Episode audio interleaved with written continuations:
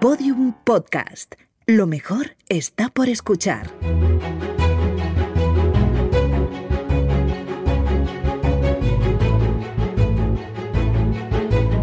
Historia de España para selectividad. Un podcast de Juan Jesús Pleguezuelos.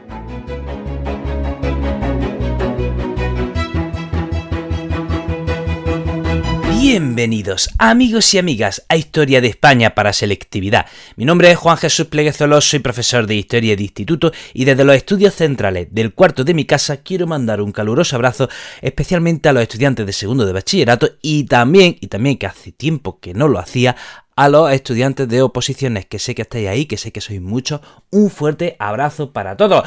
Antes de empezar con el programa, recordarte que este episodio lo puedes escuchar desde la aplicación de Podium Podcast, en la que vas a tener acceso a un montón de podcasts de muchísima calidad. También decirte que ya tiene a tu disposición los apuntes, el libro de apuntes que acompaña a este podcast para que puedas estudiar mejor, para que puedas no solo escuchar, no solo tengas eh, esta información eh, en, formato audio, sino que también lo tenga en formato papel para que puedas estudiarlo. Tiene el enlace en mis redes sociales. Bueno, bueno, bueno, empecemos con el programa. Vamos a hablar del régimen señorial y la sociedad estamental en el ámbito cristiano durante la Edad Media. Este es el típico tema que cuando yo entro a clase, los estudiantes siempre me están preguntando, oye, por favor, profesor, háblanos del régimen señorial. Eh, todos, los, todos los días me preguntan varias veces por el régimen señorial. Bueno, pues por fin, por fin vamos a colmar vuestra ansias de conocimiento y vamos a, responder a esa curiosidad innata que tenéis y vamos a explicar qué es el régimen señorial y la sociedad estamental en el ámbito cristiano. Toma ya. Bueno, hay que decir que en el siglo XIII eh, el reino de Castilla y León tenía unos 4 millones de habitantes, mientras que el reino de Aragón tenía un millón de habitantes. Y hay que decir que la sociedad la sociedad era una sociedad estamental. Significa que estaba dividida en estamentos. Tenemos tres estamentos. La nobleza y el clero, que eran los estamentos privilegiados, y el pueblo llano, que era el estamento no privilegiado. O sea, era una sociedad estamental y de carácter feudal. ¿Qué había pasado? Pues había pasado que a medida que avanzaba la reconquista, el rey había ido repartiendo la tierra entre las élites privilegiadas, en este caso la nobleza y el clero. Y hay que decir que la nobleza y el clero pues eso son las clases privilegiadas. La nobleza, ¿qué privilegios tenía? Estaba exenta de pagar tributos, poseía la tierra, ocupaba los altos cargos en la corte. El clero, el clero ah, en el clero habían, había tenido especial importancia los monasterios y en las ciudades las órdenes mendicantes. ¿vale? Y hay que decir que tanto la nobleza y el clero tenían leyes y tribunales especiales para ellos mismos. ¿eh? Eh, tanto en la nobleza como en el clero había, era, formaban grupos familiares que se apoyaban entre sí ¿eh? y con el rey, ¿eh? y, eran, y formaban un círculo cerrado. Por supuesto, hay que aclarar que dentro de la nobleza está la alta nobleza y la baja nobleza. Obviamente, ¿eh? la baja nobleza tenía bastantes menos recursos que la alta nobleza. En el clero igual, tenemos el alto clero que estaba emparentado con, la alta nobleza y luego está el bajo clero. Y hay que decir que en el siglo XIV se instituye el mayorazgo. ¿Qué es el mayorazgo? Una institución que hace que, obliga a que el primogénito herede todo el lote de tierra de la familia. ¿De acuerdo? Eh, que, todo, que toda la tierra pase eh, al primogénito, al primer hijo de la, de, la familia. Eh. De esta manera la tierra no se podía dividir. Ese, ese lote de tierra, si acaso podía aumentar, podía aumentar, pero no podía ¿eh? no podía disminuir su tamaño. Y luego tenemos ¿eh? la clase no privilegiada, que es el pueblo llano, que está en la base de la pirámide social. ¿Quiénes componían el pueblo llano? Básicamente los campesinos y los grupos urbanos. Eh, los campesinos eran la mayor parte de la población. Y hay que decir que al principio eran más o menos libres ¿de acuerdo? Cuando, se, cuando empieza la reconquista, porque se les asigna tierra en las fronteras, pero como se les asigna tierra en las fronteras y digamos que en ese territorio de frontera, si bien tenían el peligro de estar en la frontera, también tenían por otro lado la suerte de ser más o menos libres y no estar sujetos a ningún señor feudal. Pero esto era al inicio de la reconquista. Conforme va avanzando la reconquista, se va consolidando ese régimen feudal eh, y el campesino va perdiendo su libertad, eh, especialmente en el sur, ¿vale? Donde se dan los grandes latifundios. Y bueno, ahora vamos a hablar de otro grupo. Ya hemos hablado, hemos hablado de, la nobleza, hemos hablado del clero y hemos hablado del pueblo llano. Ya hemos dicho que en la nobleza hay alta nobleza, baja nobleza, en el clero hay eh, alto clero, bajo clero, y en el pueblo ya no están los campesinos y los grupos urbanos eh, eh, primando, siendo mayoría los campesinos. Ahora vamos a hablar de otro grupo. Miren, en el siglo XIII van surgiendo una nueva clase social llamada burguesía. Al principio, los núcleos urbanos que van emergiendo en el siglo XII se llaman burgos. Estos eran los núcleos urbanos que solían eh, surgir eh, ya sea en cruces de camino o en torno a castillo, en torno a fortaleza.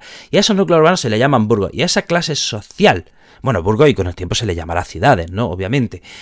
Y, en esos burgos van haciendo una nueva clase social que se le llama burguesía. Y hay que decir que esa burguesía estaba protegida eh, por la monarquía. ¿Por qué estaba protegida por la monarquía? Bueno, pues porque si había alguien que le hacía sombra al rey, eran los nobles. ¿Eh? Eh, si había alguien que, con el que el rey tenía que dividir y compartir su poder, era con la nobleza.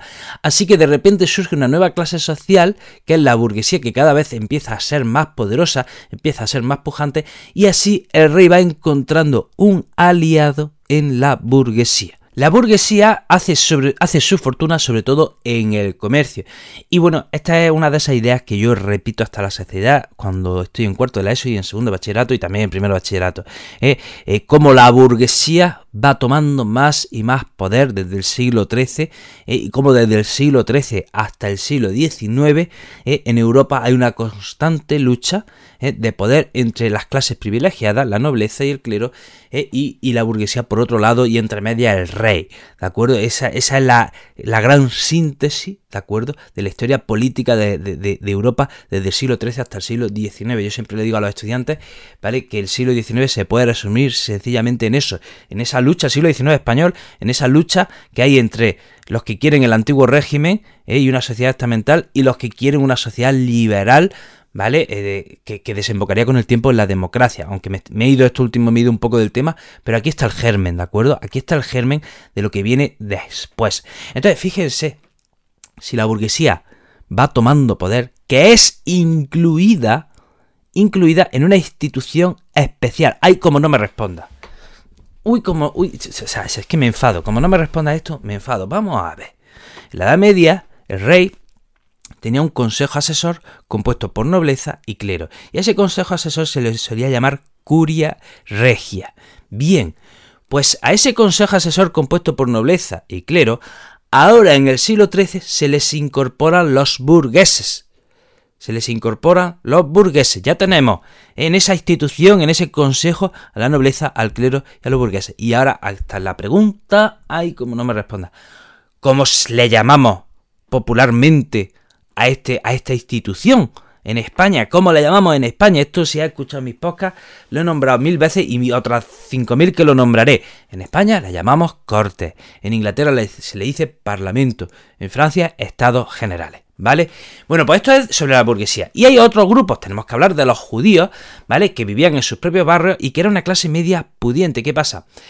Que como eh, hacían fortuna, pues tenían la, sufrían la envidia del resto del pueblo eh, y fue, estuvieron siempre sometidos a, persecución, ¿vale?